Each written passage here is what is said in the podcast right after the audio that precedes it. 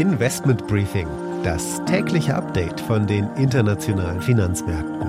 Ein The Pioneer Original. Die Aktienmärkte haben einen großen Kurssprung nach oben hingelegt. Anleger sind als Schnäppchenjäger unterwegs. Die Bank of Australia hat die Zinsen weniger als erwartet erhöht und das hat Investoren überrascht und die Stimmung weltweit aufgehellt. Der Ölpreis konnte deutlich zulegen vor dem heutigen OPEC Plus Meeting. Die Spekulationen sind massive Produktionskürzungen des Ölkartells. Und bei der Credit Suisse wird es immer brenzliger. Die Situation wird nun mit der der Deutschen Bank 2016 und 2017 2017 verglichen. Damals ging es auch beim Deutschen Geldhaus um alles.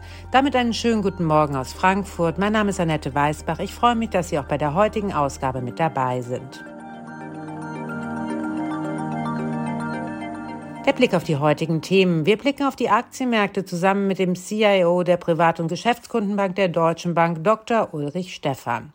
Die australische Notenbank überrascht mit einem kleinen Zinsschritt. Wir schauen, warum das wichtig ist. Anschließend geht es zu Anne Schwed an die Wall Street. Da hat Tesla-Chef Elon Musk wieder deutlich für Wirbel gesorgt. Er will Twitter jetzt doch für den abgemachten Preis kaufen.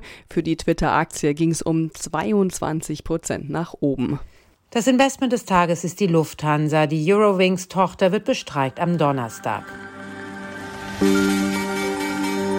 Das sind die Themen heute. Die komplette Ausgabe hören Sie als Teil unserer Pionierfamilie. Alle Informationen dazu finden Sie online unter thepioneer.de. Ich hoffe natürlich, wir hören uns schon bald in aller Ausführlichkeit wieder.